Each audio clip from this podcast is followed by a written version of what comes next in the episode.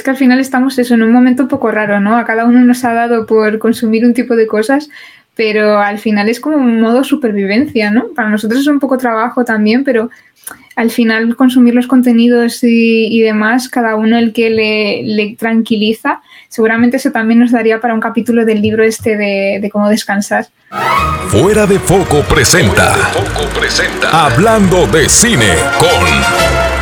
Conducido por Gaby Mesa cinéfilos y cinéfilas, bienvenidos a este espacio del podcast de Hablando de Cine con, un espacio dedicado a tener diferentes invitados e invitadas para que nos vengan a platicar un poquito de sus gustos en películas, en series y todo lo que tenga que ver con el mundo del entretenimiento, por supuesto desde su perspectiva, desde su área de experiencia y por supuesto en general en su contexto, cómo es que ellos han sido inspirados por estos diferentes títulos, actores, directores y demás. Y antes de comenzar con la introducción, que me tiene sumamente contenta y emocionada. Ya les he estado preguntando esto en algunos episodios anteriores, pero he pensado cambiar el formato de semanal a quincenal, porque quizá tener un episodio un domingo y el otro domingo otro y otro y otro y otro puede ser un poquito abrumador y si lo tenemos de forma quincenal, pues quizá exista un tiempo, ¿no? Una brecha más amplia para que puedan ponerse al corriente con algunos episodios que quizá les interese bastante, pero no hayan tenido el tiempo y la oportunidad de escucharlos porque bueno, finalmente se trata de un formato largo, 40 minutos, una hora. Así que por favor, en los comentarios díganme de la manera más sincera en qué formato, ¿no? Con qué frecuencia, más bien, con qué frecuencia prefieren tener estos videos. Los estoy leyendo. Y ahora sí, se logró, cinéfilos. Muchas gracias a todos aquellos que fueron también a las redes de Raquel, mi invitada, para decirle, Gaby Mesa te quiere invitar a su podcast. Estoy muy contenta de que finalmente se haya logrado y de verdad esta es una invitada increíble. Así que, sin más que agregar, por supuesto, en este episodio tenemos de invitada a Raquel Bukish cuyo verdadero nombre es Raquel Brune. Se trata de una autora y creadora de contenido española que ha conquistado con su inteligencia y carisma. Al día de hoy, Raquel tiene una trilogía de libros de fantasía publicados llamada Brujas y Nigromantes, y otros dos llamados Los dones de la muerte y Los guardianes del alma. Además de ser una talentosa escritora, ella ha logrado llevar su pasión por la literatura a YouTube y redes sociales, donde ha creado una comunidad que no solo conecta con sus recomendaciones, sino con su tan cálida forma de ver la vida. Sin duda se trata de un espacio que invita a la reflexión y el autoconocimiento a través de este increíble arte. Por eso, mis queridos cinéfilos y cinéfilas, estoy muy contenta de tenerla en este espacio. Hablemos de cine con Raquel Bukish, bienvenida a este espacio de Hablando de Cinecon. Oye, gracias por haber aceptado la invitación. Tengo cantando, como decimos aquí en México, Latinoamérica, este, tengo cantando este podcast, yo creo que hace un mes más o menos, intenciando, pero gracias por haber aceptado la invitación. Gracias a ti por invitarme, aunque sea un poco lenta para enterarme de las cosas, pero bueno, lo hemos conseguido. Oye, que hablamos un poquito de eso antes de entrar a, la grabación, ¿no? Yo, yo veo muy afortunado el que tú tengas este tipo de personalidad o de rutina, quizá habría que decirlo, en el que no estás obsesivamente viendo comentarios, porque como creador de contenido creo que puede ser muy adictivo, o sea, es como una adicción el estar pendiente de los comentarios, de las redes, de las visitas, pero siento que tú tienes un equilibrio un poco más estable, ¿no? A diferencia de otros creadores de contenido, por ejemplo, como yo, que sí soy un poquito más neurótica luego con eso. Bueno, va, un poco por rachas también. Siempre hay rachas que lo llevas mejor y otras pues que te da la vena neurótica y que yo creo que al final la tenemos todos porque si no no estaríamos seguramente haciendo contenidos en redes sociales. Pero, pero bueno, sí hay veces que es también por, por supervivencia, ¿no? El decir, tengo que poner estos límites o si eres un poco sensible o a mí me pasa muchas veces, por ejemplo, con Twitter, yo no puedo usar Twitter ah, porque cualquier cosa que tú digas mm, enseguida se convierte en, en, una polémica. Yo enseguida es como que lo absorbo todo, si es bueno, si es malo, entonces a veces tienes que poner esos límites un poco por sobrevivir, ¿no? Pero sí. como te comentaba, yo soy muy de decir, tengo que apagar el móvil porque si no lo apago lo miro, aunque, aunque no quiera, inconscientemente acabo con el móvil en la mano y a veces que digo, mira, lo apago y ya está y que si pasa algo que me llamen al fijo y punto. Ah, ¿tienes un teléfono fijo todavía en, sí, tu sí, casa? Todavía, todavía, tengo fijo. Wow, eso sí es, eso es bastante impresionante. ¿eh? Yo no, bueno, yo tengo uno colgado ahí que no sé por qué no lo he tirado, ahí, ahí sigue. Creo que tengo un teléfono fijo y jamás he sabido cuál es. Nunca me lo he sabido. Ahora que lo pienso, digo que me llaman al fijo, pero yo no sé si lo tiene alguien tampoco. Pero no tienen el email, me pueden mandar un correo, de alguna manera me, me enteraré. si es una emergencia, ¿no? Yo lo que tengo más bien es... Mm. Sí, yo lo que tengo es apagado el, el, el, bueno, tengo encendido el botón de no molestar. Entonces, todas estas llamadas del banco, del banco, del banco, del banco que te llaman para ofrecerte servicios que evidentemente uno no quiere contratar, pues no me entran y siempre al día tengo como cinco llamadas perdidas de números extraños que pues, no reconozco, muy raro. Cualquier cosa. Yo ya es que si no, si no sé, es que soy ya, pues eso, pues de, no sé si soy millennial, generación Z, por ahí un poco casi casi entre medias, pero soy de la generación que si yo no sé quién me llama, no lo cojo y ya está. Oye, fíjate, y ahorita empezamos a hablar un poquito de cine, porque sí, este podcast es para hablar un poquito de cine, conocer tus gustos en películas, en series también. Si surge hay alguna adaptación del libro a película, también sería interesante conocer. Pero siento que que como bien dices, ¿no? Estás entre una generación millennial y generación Z que sí operan de formas diferentes y no sé cómo lo veas tú, pero ahora creo que la generación Z eh, y, tomando como punto uno de los videos que subiste de lo que has aprendido en tus 20 me da la impresión de que la, de que la generación Z a muy corta edad siente como que ya no hizo nada con su vida, o sea, como que sienten esta premura, esta presión social y mediática con las redes sociales de ya tengo 21 y veo que esta persona que tiene 23, no sé, Zendaya, ya triunfó y yo estoy aquí. No, no, no, ¿no crees que es como un, de algo que está adoleciendo un poquito la generación Z? Quizás sea también un poco de eso, de estar conectados continuamente, porque al final es que nos ponemos unos referentes y dices, te comparas con Zendaya como si Zendaya fuese lo, lo, normal cuando es una excepción, ¿no? dices, no, la mayoría de la gente, si te comparas con tus amigos, con tus amigas, nadie está así, ¿no? Pero claro. al final es que también todo como que va mucho más rápido, ¿no? Yo tengo esa sensación, ¿no? Por ejemplo, antes veías con, las redes sociales, yo que estoy en Boostagram, BookTok, Patatín, y tú veías como, pues antes eh, salen los blogs, y los blogs estaban de moda 10 años, eh, mm. luego sale BookTube y está de moda 6 años, eh, está de moda 3 años, ahora sale TikTok y dices lo mismo el año que viene y ya se ha pasado de moda, ¿no? Entonces también es normal que sintamos como esa necesidad de estar al día todo el rato, de estar siempre ahí, porque va todo tan deprisa que yo a veces me agobio un poco. Sí, y, me gusta mucho eso que dijiste, ¿no? Y, tal vez no lo había, y puede sonar muy lógico, pero ahorita que lo dices me hizo mucho sentido con quién nos estamos comparando. Y por ejemplo, yo que vivo en esta burbuja del entretenimiento y de las películas y demás, usualmente mi punto de comparación no son, ajá, mis amigos, eh, mi familia, suelen ser como Zendaya, ¿no? Siempre que este sí. Si nunca te comparas eh, con alguien que esté igual que tú, te comparas con la persona que, tiene, en nuestro caso, de seguidores, ¿no? dices, bueno, pues yo es que tengo tantos, pero es que fulanita pues tiene un millón, ¿no? Siempre, supongo que esa es alguna tara psicológica que, tenemos todos, no sé, que nos explica algún neurocientífico o algo porque hacemos esto, pero, pero sí que es verdad que luego con los años te vas dando un poco cuenta, ¿no? Y, y por eso yo eh, me acuerdo de hacer ese vídeo, que era una de las cosas que, que notaba que cuando decías cualquier cosa te comentaba la gente, jo, es que eh, tengo 20 años, siento que no he hecho nada, pero es que tengo 21 y no sé qué hacer con mi vida. Y dices, pues es que es normal.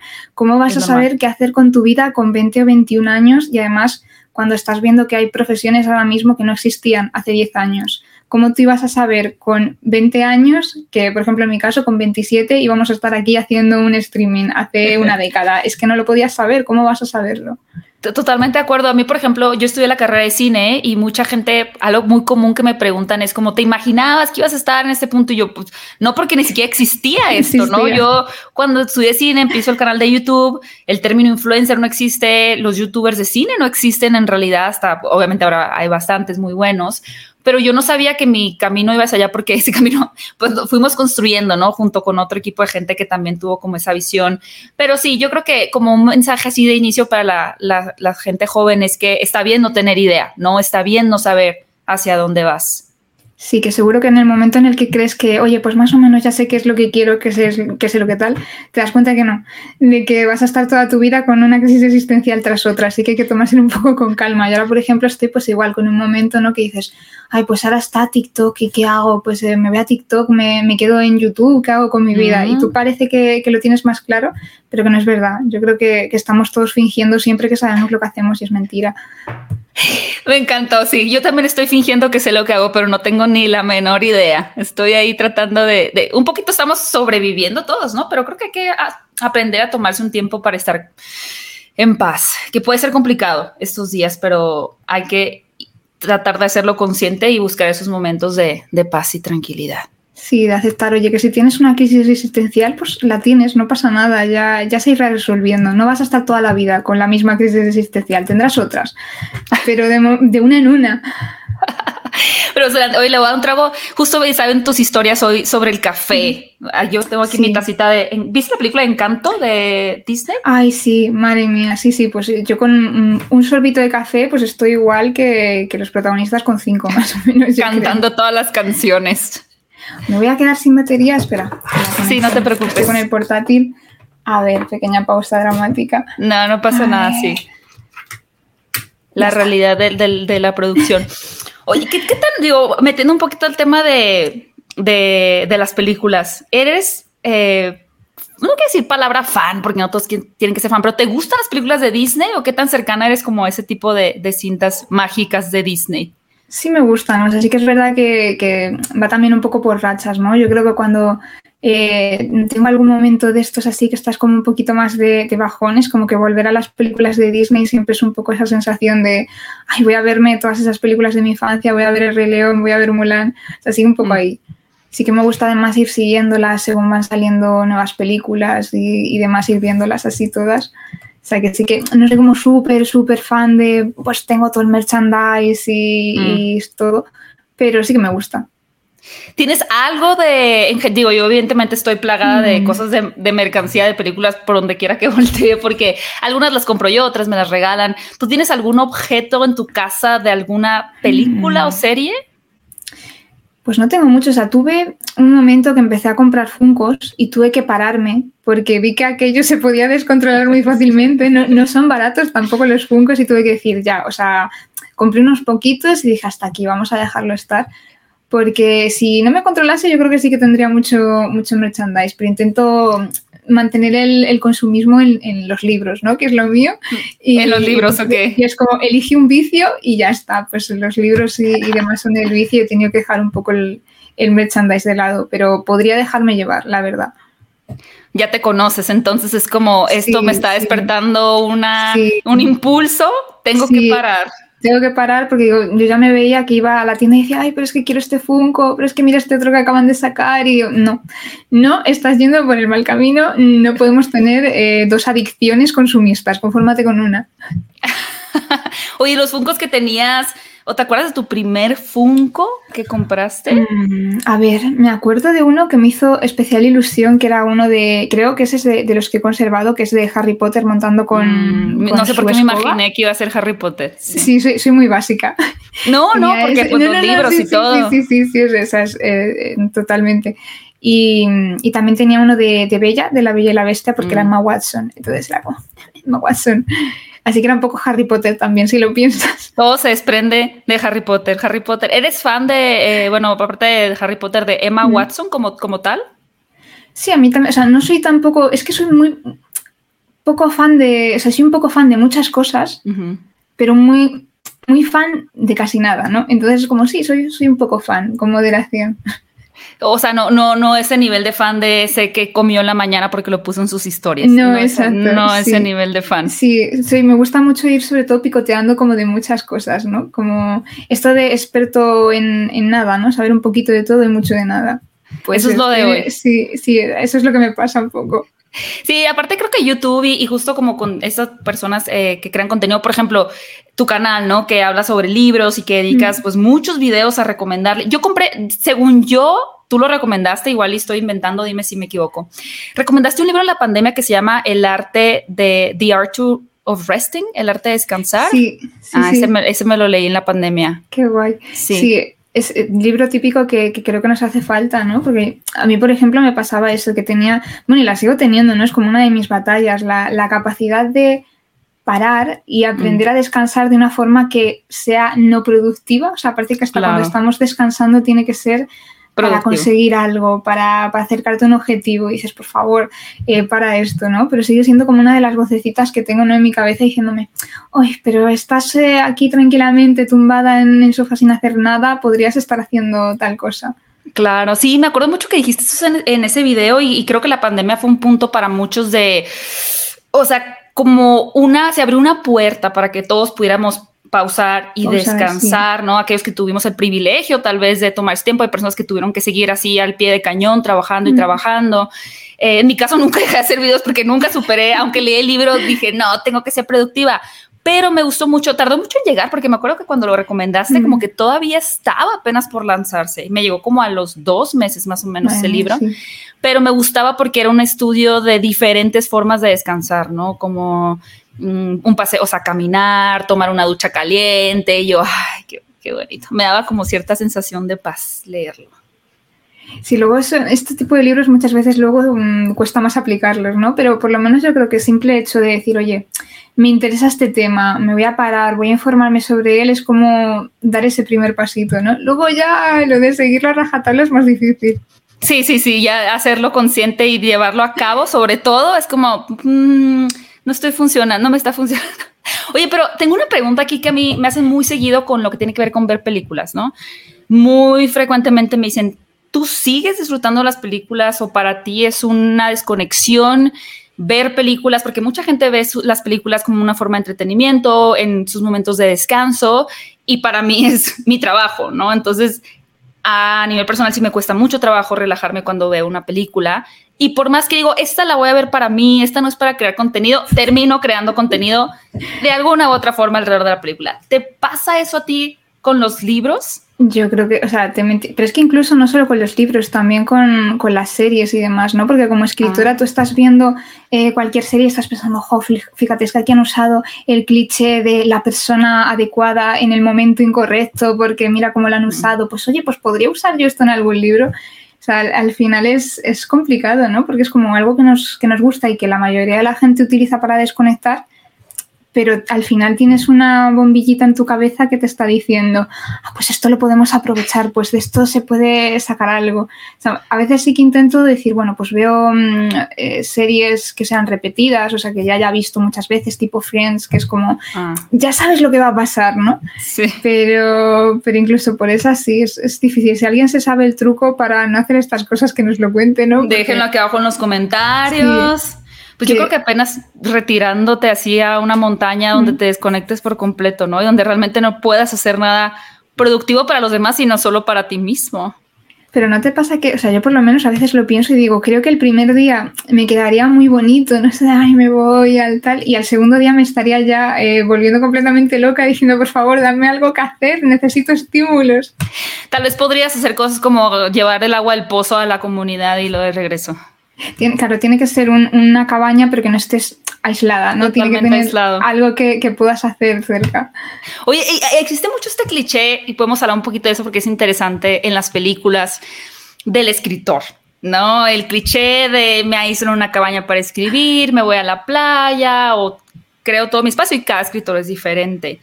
¿Cómo es tu rutina para escribir? ¿Encaja con algún cliché cinematográfico o nada que ver? Yo creo que es como, como todas las profesiones, ¿no? Que al final cuando la adaptas a una ficción, pues te tiene que encajar dentro de, la narrativa que estás contando, ¿no? Porque muchas veces es lo que tú dices, madre mía, ¿qué, escritor se puede permitir decir, oye, pues me voy tres meses a escribir yo, yo solo? Pues seguro que hay algunos, ¿no? Sí, típico, típica cabaña suiza.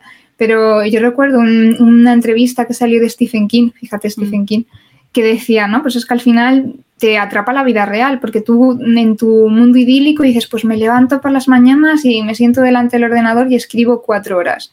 Pero luego a lo mejor ese día tienes que ir a correos, que es algo súper mundano y no puedes estar escribiendo cuatro horas porque cierra la oficina y tienes que ir a por un paquete. Entonces al final, pues es un poco, yo creo que es como cualquier otro trabajo, ¿no? Está como muy romantizado pero al final es eh, sentarte delante del ordenador y te apetezca o no si tú tienes que, trabajar en, una escena, si tienes que trabajar en una trama, en, un capítulo, te tienes que poner y hacerlo y, y, luego lidiar con que has pedido no sé qué de la compra y tienes que ir a por ello y todas estas cosas. Sí, y además, em, digo, hay personas también que pueden escribir cuando surge inspiración. Ahí tenemos casos de textos de Wattpad, ¿no? Que lo escribí mientras esperaba el autobús y ahora son así éxitos mundiales, ¿no? Pero estaba viendo ahí una serie que te recomiendo mucho y les recomiendo mucho que está en HBO Max, que se llama Irma Vep. Me parece que hay una película, está una película, eh, la película original creo que es de los noventas.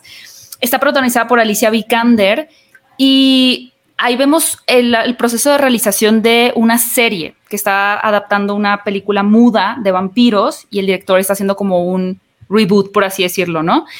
Pero está bien interesante porque ves todo el proceso detrás de una producción cinematográfica, desde el director, todos sus demonios, ¿no? Como es una persona que está tratando de controlar su ansiedad y que es muy, eh, que puede llegar a ser como muy colérico de la protagonista, etcétera, ¿no? Pero algo que me llamó la atención en el segundo episodio es que a la vestuarista eh, la apuran en un momento para empezar una escena y ella dice como, yo soy un artista y la inspiración en un artista no llega a las horas que están en tu agenda. O sea, no es como a las cuatro tenemos que estar en el set y yo voy a estar inspirado. Ahora, eso genera obviamente muchos problemas de producción, porque si hay en, una, un rodaje hay que estar a las tres y te dicen que hay que estar a las tres.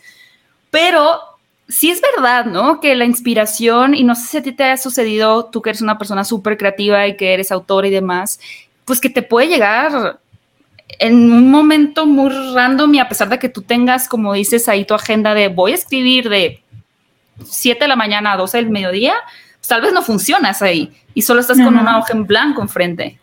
Es, es, que es así. Luego, claro, cuando te pasa esto que hablábamos de que tú quieres ser súper productivo siempre y quieres tenerlo todo bajo control, es un caos porque tú a lo mejor eh, estás diciendo, bueno, tengo que escribir hoy y a lo mejor ese día se te hace bola la vida y por más que lo intentes no, no te sale y luego lo típico que dices en el peor momento, en la peor circunstancia posible que no te puedes entrar a escribir es cuando te viene, te viene esa idea, ¿no? Eh, yo siempre digo que uno de los eh, sitios en los que siempre se me ocurren las ideas es en la ducha, no tengo ni idea de por qué, pero es como que entras en un portal mágico y de repente dices el peor sitio porque tú no, no te puedes llevar nada electrónico ni para tomar nota ni nada, ¿no? Y tienes que estar todo el rato diciendo, vale, esta idea, esta idea, que no se me olvide, esta idea, y tú estás eh, aclarándote el champú, intentando no olvidarte de la idea que te ha venido, ¿no? Sí que es verdad que, que la creatividad yo creo que no la, no la acabamos de entender del todo, ¿no? O sea, por lo menos eh, todo esto que siempre están descubriendo cosas nuevas de cómo funciona el cerebro, que es apasionante, me parece que todavía tienen bastante que, que investigar para aclararnos por qué pasan estas cosas. Quizá en la ducha es como un momento en el que, mm. incluso por el, como mencionaba en el libro ese de la relajación, eh, pues como tu eh, temperatura temporal, eh, corporal, perdón, tu temperatura corporal cambia y quizás es más cálida, como que se relajan los músculos y, no sé si fluye mejor ahí algo en la cabeza, ¿no? Sí, pues Saluda ser Ay. Di hola. Ay, ¿por qué no tengo un gato? Me lo pregunto todos los días. Ay, es bien linda, es bien dócil. Aquí va a estar, siempre que ve que estoy ocupada, justo puedo estar haciendo otra cosa y no está, pero ya que veo que estoy en una grabación, es como, es el momento perfecto. Es como la inspiración, viene cuando... cuando Exacto, cuando se le da la gana, sí. a veces en el peor momento. Oye, fíjate, en tu último, bueno, no sé si fue el último, pero el último video que yo vi de, de lo que aprendiste en tus 20 mencionaste una película, me llamó mucho la atención porque es una película de esta chica que es fanática del K-pop Ah, y, y, por otro lado, ¿cuál es su oficio? ¿Cuál es su otro oficio? Era curadora de arte en, un museo, es un cadrama y, ah. o sea, que los cadramas que son muchas veces, ¿no? Pues tienen el, el estereotipo de telenovela culebrón, pero en este caso me pareció súper interesante cómo no combinaba un poco los dos mundos. ¿Cómo se llama? Eh, ah, espérate que se me ha ido. Her Private, Her Private Life. Ah, ok, ok. ¿Y esa, ¿dónde, ¿dónde la encontraste? Esta yo la veo, es que tengo una plataforma para ver los cadramas. Esto ya es cuando, cuando la pandemia me ha llevado a un nivel de friquismo interesante. Me encanta, quiero, quiero que hables de eso también. Sí, pues pero tengo para rato, sí. Entonces se llama Vicky. La plataforma es como un ah. Netflix de, de, series y películas asiáticas. Hay japonesas, hay coreanas, hay chinas, hay de todo. ¡Wow! A ver, vamos a regresarnos entonces a la pandemia. Tú estabas en la pandemia como todos, no teniendo idea de qué mm. rayos. ¿Y en qué momento dices, mmm, me interesa ver este contenido? Bueno, yo ya había visto un par de series así puntuales, porque hay una en concreto que es Romance is a Bonus Book, que trata sobre una editorial. Entonces, claro, ah. todo el mundo me decía, tienes que verla porque es sobre una editorial, ¿no? Y dije, oye, pues eh, está, está curioso la forma de, de narrar y de cómo cuentan las series y todo. Luego vi otra y luego ya cuando llegó la pandemia, pues de esto que estábamos todos, pues creo que un poco igual, ¿no? Que no teníamos eh, muy, bien, muy claro eh, qué hacer con ese tiempo que teníamos de repente en las manos. Y me, me reconfortaron mucho porque suelen ser no previsibles, pero tú sabes que tienes 16 capítulos, más o menos, suelen ser casi todas de 16 capítulos, y tienes más o menos ya sabes por dónde va a ir, ¿no? Dices, vamos por el capítulo 9, ahora toca que pase esto, luego viene en el capítulo 12, van a tener una dificultad muy grande y la van a tener que resolver y ya en el capítulo 15 medio la arreglan y en el 16 concluimos, ¿no? Y es como que esa sensación de, de, que iba a ser un poco más predecible, ¿no? De, de esa mm. estructura que se repite, no como con, con, las series de Netflix que tú no sabes cuántas temporadas van a tener ni cuándo. O si no van a cancelar si la, van a temporada. Claro, tú estás viendo Anne with Annie tan feliz y de repente la cancelan, ese tipo de cosas. El decir, bueno, son 16 capítulos con esta estructura Mm. Yo creo que fue por esa sensación de, tener algo que fuese Bajo certero. Control, Sí, algo, algo previsible, que sabes cómo va a ser, ¿no? Porque creo que era un momento tan caótico, tan imprevisible, que era como esa tranquilidad de, bueno, yo voy a empezar esta serie y sé por dónde ver la cosa, ¿no? Y normalmente, no todas, pero suelen, suelen acabar bastante bien. Entonces yo creo que por eso me, ah, me precipité de cabeza en la pandemia, sí. Que es igual, o sea, ahorita que mencionas los 16 episodios, es un poquito parecido, ¿no? A, y tú sabes muchísimo de storytelling y narrativa y los puntos clímax y demás, pero como en las películas que justamente, pues la presentación de los personajes. Y luego hay un punto de conflicto, el clímax, y lo se va a resolver, y luego ya, o termina en tragedia o termina feliz. Que luego, a mí en ciertas películas también, como ya he visto tantas películas y ya conozco la fórmula, ya estoy como, ay, ¿cuándo va a llegar el, el, el giro de la trama? Cuando la película no está reinventando algo interesante o no están siendo suficientemente cautivadores los personajes o la historia, a mí es como, ¿cuándo va a llegar el punto este que ya, ya que ya pase el, el momento en que se separan los personajes porque uno se desilusionó el otro y los van a de todas formas?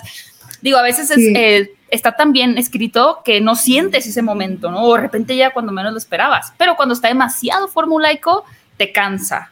Sí, esto me pasa a mí a veces eso con, con, las series coreanas cuando son más sobre todo el tipo romántico, que dices, bueno, mmm, capítulo 12-13, ahora es cuando viene el obstáculo y se van a, van a tener ese momento ahí, de, ay, acabarán juntos o no, que tú ya sabes que sí, dices, bueno, estos dos capítulos nos los podemos ahorrar, por favor.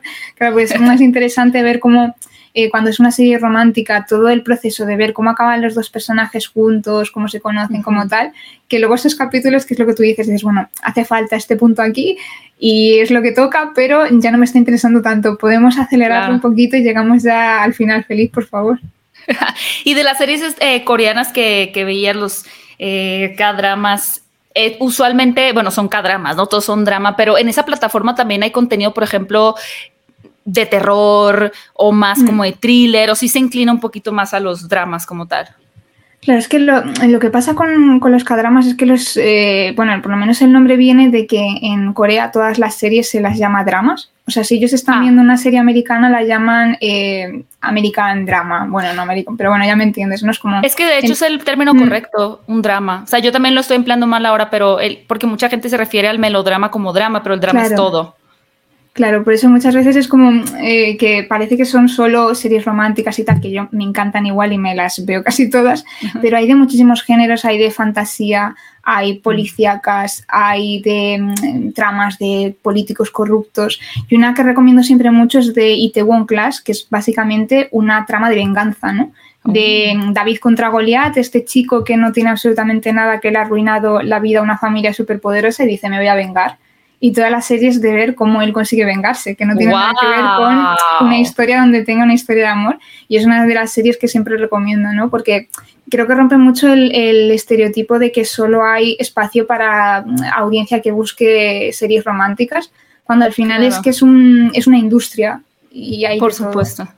Me gusta mucho, mucho, mucho que hayas aclarado eso, incluso para mí en este espacio, porque como te mencionaba, ¿no? A mí a veces cuando hago mis críticas no me gusta usar la palabra drama porque la correcta es melodrama. O sea, el, género es melodrama, el drama es todo, pero sí tenía muy anclado en la cabeza como el drama que eran, sí, románticas. Yo, igual, ¿eh? o sea, al final era como, ah, pues esto es como las telenovelas, pero en coreano. Y al final son series de, de, todo tipo. Lo que pasa es que sí que suelen tener, pues, eso, estructuras un poquito más, más cerradas de lo que estamos acostumbrados en, en otros países que es como, bueno, sale la primera temporada y si tiene éxito, pues hasta donde llegue, ¿no?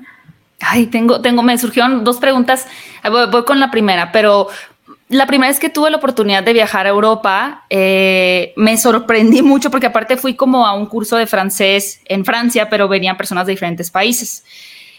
Y había, por ejemplo, gente de Serbia que me decía, claro, México, la telenovela tal. Y yo, ¿cómo? O sea, me sorprendió mucho de que no puedo creer que en tu país vean, no sé, La Usurpadora, ¿no? Es un título como muy popular, o las de María, la del barrio, de Talía y demás. Yo decía, qué impresión. Y después fui consciente y me di cuenta, descubrí que las telenovelas mexicanas han influenciado y llegado a puntos recónditos del universo. ¿Tú llegaste a conocer alguna telenovela mexicana? Uf, yo de pequeña he visto alguna telenovela, pero yo no me acuerdo de si, de si eran mexicanas o no. Mexicanas, seguramente. Porque hace, hace tantísimos años, o sea, yo me acuerdo de la época de Rebelde, por ejemplo. Ah, bueno, sí, ese, ese ya tenía, sí era telenovela, pero como que tenía un formato incluso más de lo que podría ser ahora una serie. Una serie más, más corto, ¿no? No tantos capítulos. Luego había otra, ¿cómo era? Ay, no me acuerdo. Pero ya con tal, Rebelde un tal frijolito, pero se, llamaba así el niño, no, me acuerdo cuál era. Frijolito. Si ustedes saben en los comentarios, déjenos eso. Y la segunda es, eh, creo que hemos visto, digo, el cine español es increíble, hay muchas películas y directores españoles que me gustan mucho, actores también pero se ha visto mucho, sobre todo a través de plataforma de streaming, en específico Netflix, mucha producción española, ¿no? Y Élite siendo posiblemente una de las protagonistas. ¿Qué tanto consumes tú series españolas y qué piensas de ellas en general? Oye, a mí me van a tirar de las orejas porque he visto muy poca ficción española. No sé no, pero me voy para otro, para otro sitio. Sí que me gustaba mucho el Ministerio del Tiempo, por ejemplo. Me parecía súper interesante. Sí, porque era como, no sé, el formato también me, me parecía un poco no curioso, lo de, ah, vamos a viajar al pasado en cada capítulo para, era también mm. bastante predecible, no dentro de eso, pero era muy interesante porque aprendías un montón de cosas al final, porque como iban viajando a distintos periodos de la historia, era como lo que me hubiese gustado cuando dabas historia en el colegio y te lo contaban de una manera súper aburrida, que decías, ¿qué más me da a mí este tratado o que haya habido esta guerra? Y en esta serie como que tú realmente veías ¿no? las historias detrás que había de todo eso y encima aprendías un montón.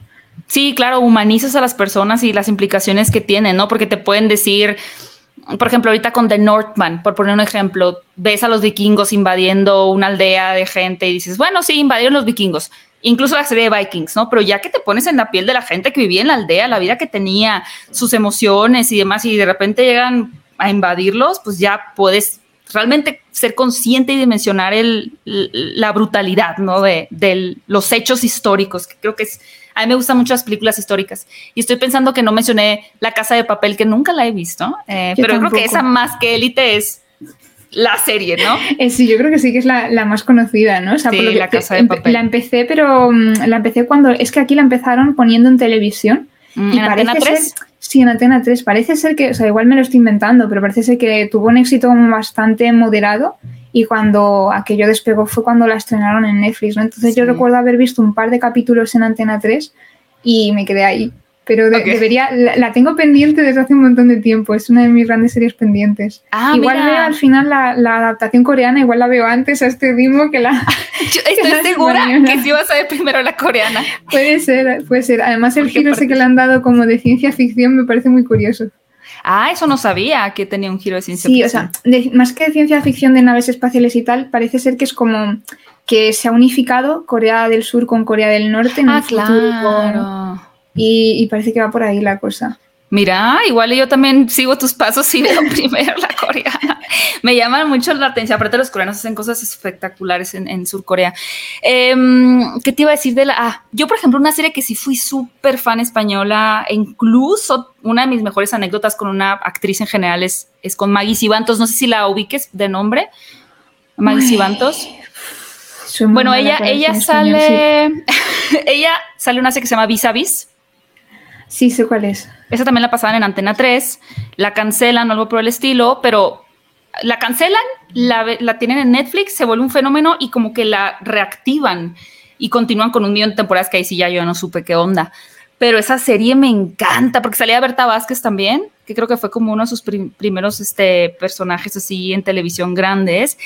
Y ella una vez vino a México y su agente me contactó yo estaba así de que, ¿cómo? ¿Cómo pasó esto? Y ella me visitó a mí en mi oficina, hicimos una entrevista y ella fue súper linda, súper linda persona. La Otra amo, serie que tengo que ver. Las primeras temporadas de Vis a Vis son muy, muy buenas, la verdad. Es que soy muy mala para la ficción española. Debería de, ponerme con ella porque al final si algún día me, arranco con, la ficción, a ser con ficción española, no sé por qué, pero siempre se me queda ahí pendiente. Es una me voy a, ver primero que si series eh, estadounidenses, ahora me voy a ver series coreanas, algún día me tiene que tocar verme las, las españolas. Puede ser algo común, ¿no? Aunque creo que aquí en México sí se consume, por ejemplo, los top 5 de Netflix siempre está una telenovela que se llama Betty la Fea eh, eso sí la tiene años ya, es hace, hace mucho tiempo, ¿no? Hay unos memes porque ves ahora que Netflix está perdiendo muchísimo dinero y que y suscriptores y demás. Hay unos memes muy divertidos donde sale así como Netflix como cayéndose y Betty la fea así sosteniendo así, sosteniendo todo porque sí, al final es una serie, bueno, una telenovela serie muy antigua, pero que el público sigue consumiendo, ¿no? Y creo que también tiene que ver con esto que mencionas de ver Friends otra vez, ¿no? De regresar. Dicen, por ejemplo, que no sé qué tanto seas de signos zodiacales, pero que personas como Libra o personas que tienen mucha ansiedad suelen mm, repetirse títulos que ya vieron una y otra vez porque les da confort el saber cómo va a terminar la historia. Creo que, creo que Betty la Fea es uno de ellos. Puede ser, puede ser, sí, sí, que, que, es que al final estamos eso en un momento un poco raro, ¿no? A cada uno nos ha dado por consumir un tipo de cosas, pero al final es como un modo supervivencia, ¿no? Para nosotros es un poco trabajo también, pero al final consumir los contenidos y, demás, cada uno el que le, tranquiliza, seguramente eso también nos daría para un capítulo del libro este de, cómo descansar. El arte de descansar. Es que aparte el libro era muy bonita la portada. Es muy bonita. Oye, Raquel, mm, ¿hay alguna película cuando tú eras niña que te haya fomentado el querer escribir? O sea, que tuvieras como como un escritor dijeras, me gusta ese estilo de vida o fueron otros aspectos que te contribuyeron? Yo creo que no, porque seguramente cuando era pequeña además es que normalmente las películas de escritores suelen ser también pues como thrillers muy turbios o, cosas como muy raras, ¿no?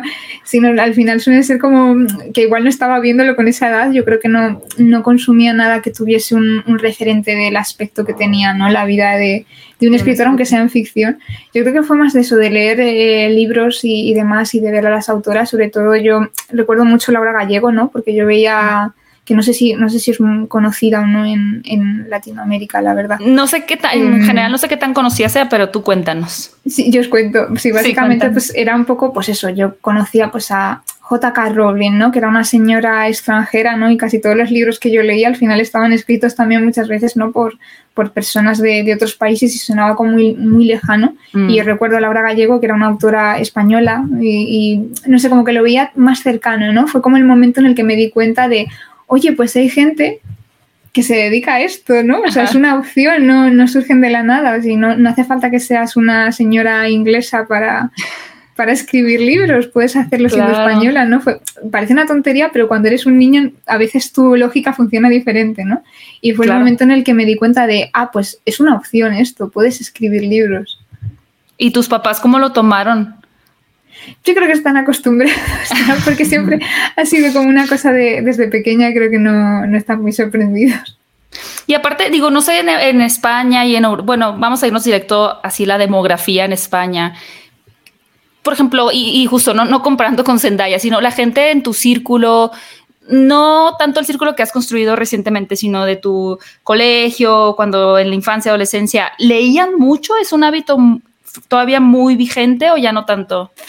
Mm, no sé, supongo que es un poco como, como en todas partes, ¿no? Que hay de todo. O sea, mm, yo sí que hablo con, gente de la industria y tal, y es un poco igual que lo que decíamos de Zendaya, depende con quién nos compares. ¿no? Por ejemplo, con creo que son los suecos, que es uno de los países del mundo donde más se lee, pues si nos comparas con los suecos, en España no leen. Bueno, ellos leen como 10 libros al mes. bueno, pero en México casi no se lee, la verdad, desafortunadamente. Mm. necesitaría como información estadística, ¿no? Para decirte, porque sí que es verdad que cuando eres pequeño, pues muchas veces tiendes a como a juntarte con gente con los mismos gustos que tú y demás. Entonces, seguramente mi, grupito que éramos un poco frikis y tal, pues seguramente no seamos muy representativos. Sí, eso lo pregunto en el sentido de, de justo por la misma, conectando la pregunta, ¿cómo lo tomaron tus papás? ¿no? Porque, por ejemplo, en, mi oficio, que es hacer YouTube o estudiar cine, pues era como que, mm, porque no era normal. Aparte, yo vengo de una ciudad. Es nuevo también, ¿no? Sí, yo vengo de una ciudad muy chica, ahorita vivo en Ciudad de México, pero vengo de una ciudad más chica en el norte del país, en donde pues, a mi alrededor no había nadie que hiciera cine, o sea, no era una referencia. Y como dices tú que conociste a esta autora y que dijiste se puede hacer, yo no conocía a nadie que dijera se puede hacer, pero se me metió en la cabeza y, y, por ahí me seguí, pero quería saber si en tu círculo era algo que tú veías a la gente como asidua a la lectura, ¿no? Y quizás, claro, es una opción viable.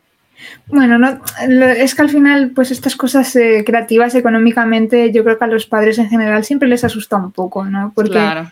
No es, siempre tenemos como la idea de, oye, pues si te buscas un trabajo en una oficina eh, con un horario y un salario, pues te, te, va a ir mejor en la vida, ¿no? Pero no sé, al final, eh, en mi caso por lo menos sí que me han apoyado. Creo que porque también saben que soy como una persona como muy racional, ¿no? Hablando de los mm. signos, soy Virgo, ¿no? Entonces siempre tengo las cosas más o menos, ¿no? Si yo tomo una decisión es mm, después de haberlo pensado y después de tal. Entonces yo creo que en el momento en el que dijeron, bueno, pues si tú crees que esto es eh, un plan viable, confiamos en, tu cabeza de Virgo. Pero yo creo que sí, siempre, siempre preocupa, ¿no? Pero también vivimos en un momento como que, yo veo a mis, a mis amigas y demás que, se dedican a trabajos que no tienen nada que ver con, ámbitos creativos y tampoco tienes una seguridad eh, especial por tener un trabajo más convencional ahora mismo, más tradicional. Entonces, Tienes toda la razón. Ya nada es seguro. no, ya nada es seguro. Dices, por lo menos ya que nada es seguro, voy a intentar lo que a mí me gusta, porque como puedes acabar en, en despedido, sin trabajo, en cualquier situación, pues por lo menos lo voy a intentar. Tienes toda razón. Sí, es verdad que a veces pensamos que nada más este tipo de oficios creativos pueden ser muy volubles, pero yo también conozco mucha gente que trabaja en empresas estables y aún así siempre están como con el miedo de sí voy a quedar, no me van a despedir o será que sí quiero estar en esta empresa. Entonces es un poco, un lo mismo, ¿no? Todos compartimos ese miedo.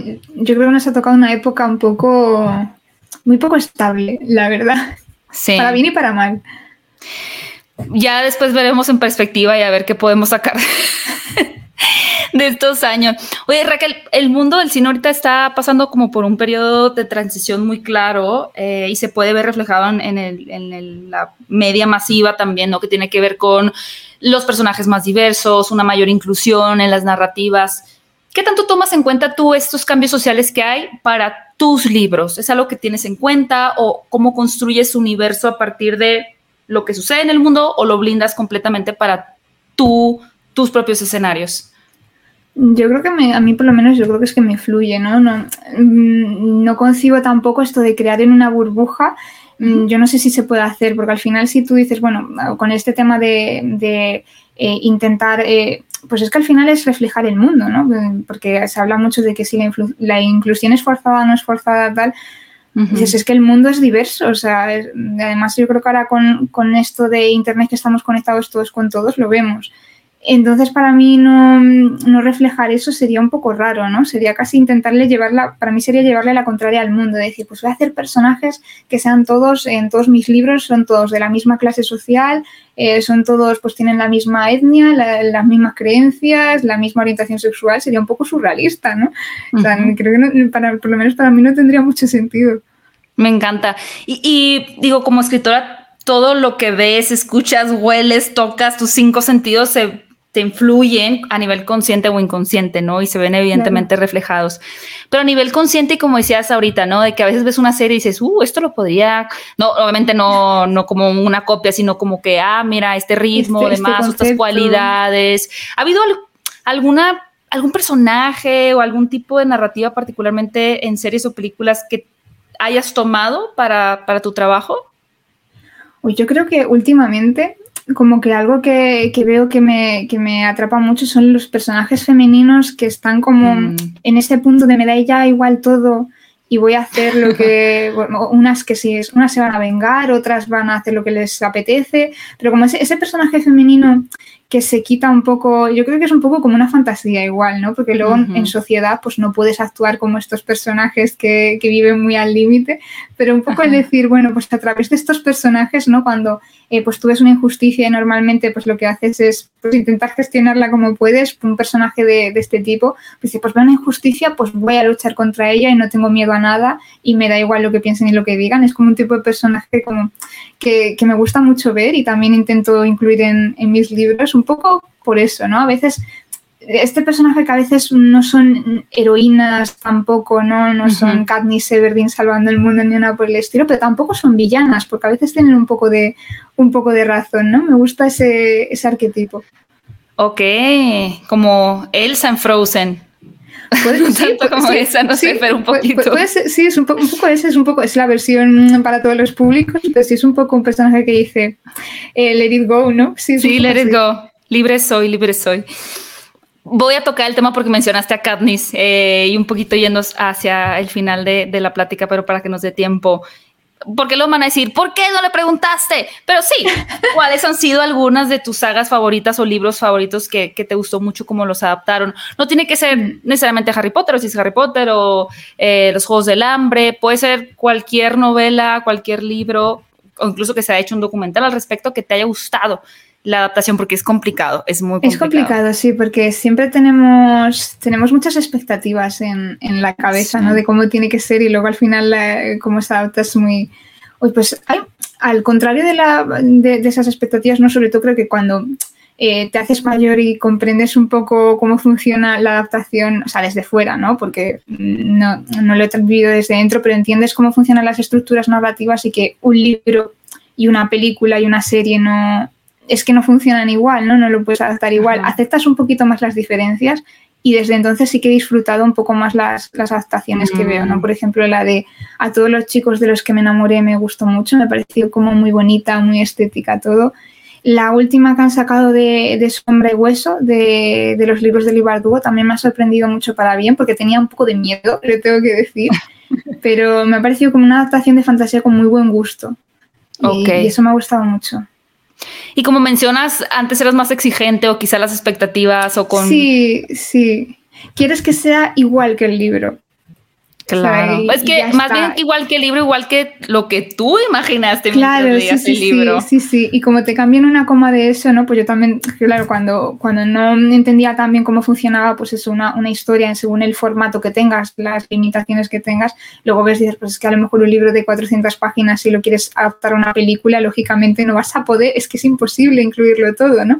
Y si haces una serie, pues te vas a tener que inventar algunas cosas porque también se te queda corto el material, ¿no? Y te das cuenta que al final, oye, pues tienes un poco que verlo como materiales distintos, ¿no? Que digas, oye, pues realmente tú que veas como espectador que se respeta esa esencia de, la historia que se está contando, pero lógicamente va, va, a haber diferencias, no puede hacerse igual.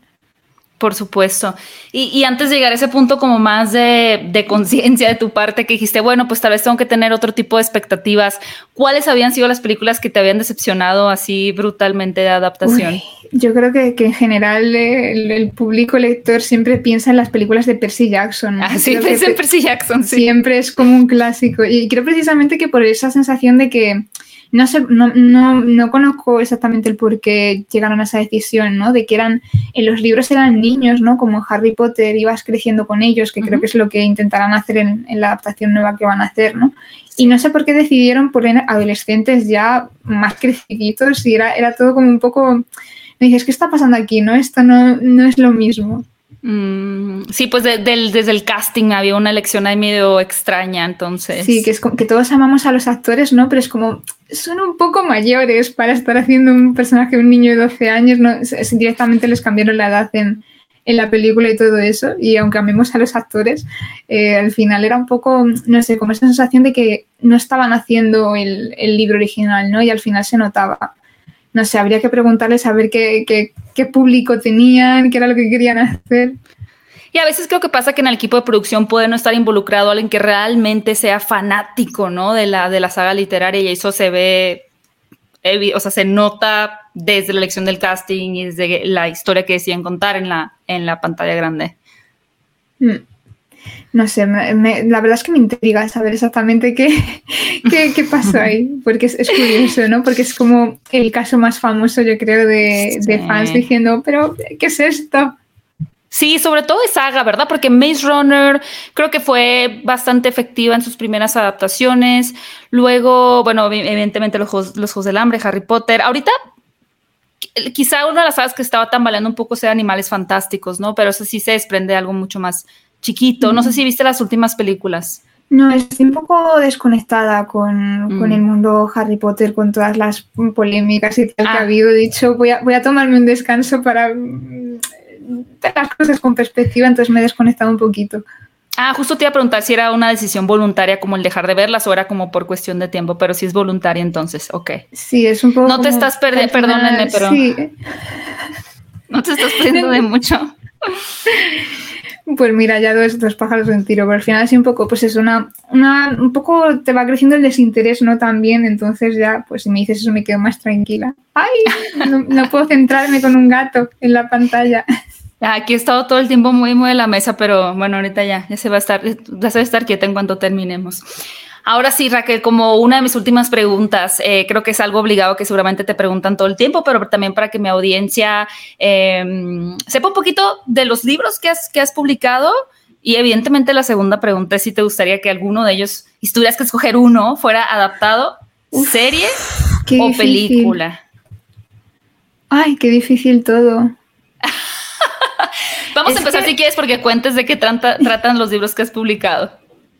Bueno, mm, tengo, tengo varias sagas, ¿no? Por ahí. Una que es un poco, por, por explicarlo sencillo, que, que, no sea muy complicado, es un poco como una especie de embrujadas mm, en Madrid, ¿no? Un poco ahí mezclado mundo Harry Potter, embrujadas, no sé, es que claro, digo embrujadas, pero no sé, cómo cambian aquí los nombres en España, ya, ya sabes que les gusta mucho cambiar los nombres de, de las películas. en inglés? Eh, Charmed.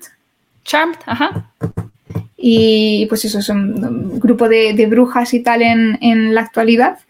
Y luego tengo otro que es también un poco en la misma línea, es dentro del mismo universo, pero en este caso es un poquito más magia, Harry Potter y tal, mezclado con Indiana Jones, ¿no? Porque tienen, Que, tienen que hacer una aventura, que se tienen que ir a Grecia y demás. Y lo escribí durante la pandemia y es un poco como un típico libro un poquito más así, pues para viajar, para tal, mm. muy bonito y tal. Y luego tengo otro que es, eh, que es autoconclusivo, los otros dos son sagas. Y este es un poco, pues, es un retelling de Don Juan Tenorio, pero va un poco por, con ángeles y demonios, ¿vale? Que queda un poco raro decirlo. Y va un poco por esta idea de que la chica, ¿sabes? Este cliché del chico malo y la chica buena pues es darle un poco la vuelta, ¿no? De qué pasa si la chica buena se cansa, ¿no? De, ser la chica buena y decide que a lo mejor va a ser un poco la, chica mala y que va a hacer las cosas de su manera. Pero todo esto con ángeles y demonios es una, una mezcla interesante. ¡Wow! y para hacer película, yo es que creo que una cosa que estoy escribiendo ahora, entonces no puedo contar mucho, pero yo cuando lo mm. escribo siempre estoy pensando, una película de, este libro quedaría súper bonito, súper ah. aesthetic, súper interesante, y además creo que sería, quizás es el, libro que menos fantasía tiene, que siempre es como más difícil de, adaptar, digo, pues este yo creo que podrían hacer una película. no sé si me van a hacer caso, sobre todo después de decir que no consumo mucho cine español, me van a decir, pues bueno, ponte a la cola, ¿no? Ponte a la cola. Oye, sí, a veces ah, el otro día también platicaba con, bueno, con Kai, que él también tiene publicados dos libros de, fantasía, pero él me decía, no, yo nunca pienso cuando escribo mis personajes en ningún actor, como que nadie se me viene a la mente. ¿A ti te, te ha pasado que pienses un personaje y te venga a la mente un actor o actriz, obviamente? Me pasa más a veces al, revés, ¿no? Que estoy ya escribiéndolo y tal, y de repente veo a algún actor o veo a alguien que digo, mm se parece un montón a Es mi personaje. te pareces un montón, ¿no? Me acuerdo que me pasó con, la saga de Brujas y Nigromantes que había un, actor francés que recuerdo verle y decir, ¡Ah! es uno de los, es uno de los protagonistas, es igual. Wow, eso, eso es lindo, ¿no? Porque de alguna manera, pues sí puedes como materializar la fantasía en, alguien. Digo, puede ser peligroso también. ya, son, ya soné yo como si fuera así un este fanfic. No, a veces pasa al revés, ¿no? Escribes el, el eh, suele ser eso, escribes el fanfic sobre basándote en el, en el actor o en lo que sea. No, pero en este caso dices, bueno, si algún día tendría que ser rápido porque si no se va a hacer mayor y luego ya no va, no va a encajar con el, con el personaje, ¿no? Pero bueno, si algún día pasa pronto, yo ya tengo fichado el, el casting para pasarse lo que practique un poco de español, no pasa nada. Eso suena complicado, suena retador, pero no imposible. Suena difícil, sí. Suena difícil, Yo creo que se, se, va a hacer mayor seguramente ya para cuando... le, pones, le, pones, el sí, el, le aplicas la tecnología de rejuvenecimiento y ahora ya otro lado. Es verdad, la tecnología ya puede, puede, hacer de todo. Si pueden hacer magia con efectos especiales, pueden rejuvenecerle, no pasa nada. Sí. Aunque todavía es un poco espeluznante esa técnica. Todavía se sí, un poco extraña. Sí, sí, Queda un poco raro, sí. Sí, no sé, tan bonito. Y ahora sí, para cerrar, Raquel, no, y las que tengan a la mente, porque sé que es una pregunta muy cruel, pero nos podrías platicar así títulos nada más, tres películas que te hayan marcado, que te hayan gustado mucho en general, sin importar el género. Sí, lo siento, es muy difícil pregunta. Es súper difícil. A ver, siempre me. Una película que siempre veo eh, cuando la están poniendo en televisión o lo que sea, es El Diablo Viste de Prada, que me encanta. genial. Porque siempre va, es como que va, va cambiando cada vez que la veo. Me gustó mucho también, es un poco una línea que a lo mejor en algunas cosas se parece, Eva el desnudo. Me gusta, no sé cómo se llama allí, no sé si la han traducido igual. O la Bautiz. No sé cuál es, pero ok, ok, es anotada. Hace muchísimos años, pero no sé por qué me fascina también. Y no sé si te diría que la trilogía del Señor de los Anillos, por decirte algo de fantasía, que también estoy entre Star Wars y el Señor de los Anillos porque me gustan mucho las dos, pero por decir algo de fantasía voy a decir esa. Incluso te gustan las nuevas, las últimas, eh, la última trilogía de Star Wars, ¿también te gustó? Me gustan más las precuelas, que yo sé que son mm. popular opinion. Ya no, la 1, 2 y 3, dices. Sí, las, las tres Dejó de ser. Episodios, sí. Ahora la, ah, la, opinión ah. impopular es la otra que te gusten las nuevas. Que te gusten las nuevas. Ah, mira, oye, bueno, nunca viene mal. Esas, pues esas tres que siempre recuerdo que me, a mí me gustaron fueron las primeras películas de, de Star Wars que vi. Y siempre me ha parecido como súper interesante toda la evolución de Anakin, cómo se va yendo al lado oscuro, toda la política y todo. yo recuerdo que me parecía fascinante. Me, me, me ha dado una alegría. sí, de hecho, Iwan McGregor ha dicho ahora que no, no has visto la serie de Obi-Wan, me imagino, no, ¿verdad? todavía no. Y Mandalorian y todas esas tampoco. Mandalorian sí que la he visto. Ah, ¿Te gustó? Sí, me gustó, o sea, la veo como diferente, el, pero sí me pareció como entretenido, mm. ¿no? Como un western, ¿es? No sé. Sí, un western. Pero justo Iwan McGregor, ahora que sacó Obi-Wan, eh, pues las precuelas recibieron muchísimo odio, una crítica muy negativa por parte pues, de, la, de la crítica. Pero él dice ahora en, entrevistas, es que yo no tenía el foco en la audiencia que realmente importaba en ese momento, que no eran los críticos, eran los niños, o sea, tú, ¿no? En este caso, por eso quienes crecieron y que dicen, no, y es que a mí me gustan mucho las precuelas, entonces ya las precuelas ya no son, ya no son eso que la gente dice, ay, eso no es cool, ahora lo que la gente dice, no, eso no es cool, son la 5, 6 y 7. Que a lo mejor dentro de... 8, 9. Sí, sí, a lo mejor dentro de 20 años sacan otras nuevas y las que son de más probable. 7 y 9, o sea, que esto va cada 20 años se ponen de moda, o sea, son de culto ya. Sí, así es, ese es los ciclos ya del, del, tiempo de las tendencias, así, así vamos avanzando. Pero bueno, Raquel, muchas gracias por haber estado en Hablando de Cinecon. Fue muy bonito poder conocer más de, de, tus gustos, un poquito de cómo ves la vida. Obviamente podríamos hablar también muchísimo de libros, pero en ese espacio como que obligo a mis invitados un poco a hablar de cine, que es un poquito la, la idea también como sacar su parte cinéfila. Pero me encantaría que invitarse a la gente a seguirte en tus redes sociales, donde pueden encontrar y también donde pueden comprar tus libros. Bueno, pues eh, mis redes sociales son fáciles, son todas Raquel Bookies, aunque como autora pues me pueden encontrar como Raquel Brune. Y mis libros, sobre todo en Latinoamérica, creo que el, el que más fácil es de encontrar es Los Guardianes de Almas, porque se está imprimiendo directamente allí, no es importado, que, que, creo que es mucho más fácil de conseguir. Y bueno, también pueden escuchar Los dones de la muerte en audiolibros si no lo encuentran en físico y en digital. O sea que esos dos son los más fáciles de, de conseguir. ¿Lo narraste tú el libro?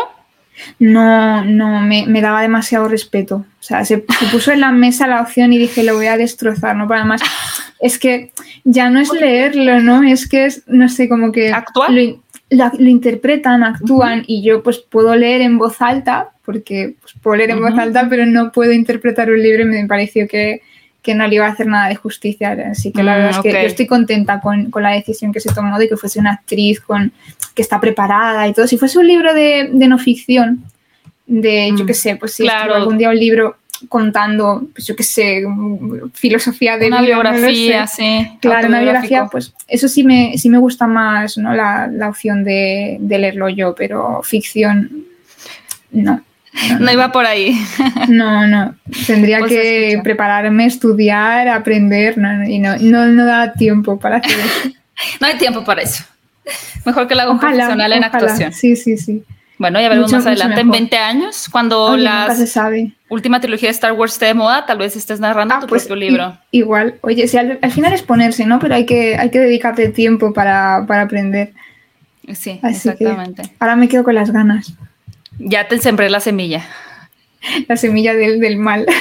No, no, mejor déjala ahí tirada porque si no va a generar más angustia. Raquel, Vale. muchísimas gracias de verdad por haber estado aquí. Y pues cinéfilos vayan a seguirla si aún no la seguían para que puedan descubrir un universo maravilloso de la literatura. Sus recomendaciones son increíbles y también tus reflexiones de vida que a mí me parecen muy bellas, me encantan y creo que pueden ser de utilidad para mucha gente. Muchas gracias, Muchas Raquel. gracias a ti por invitarme. Gracias.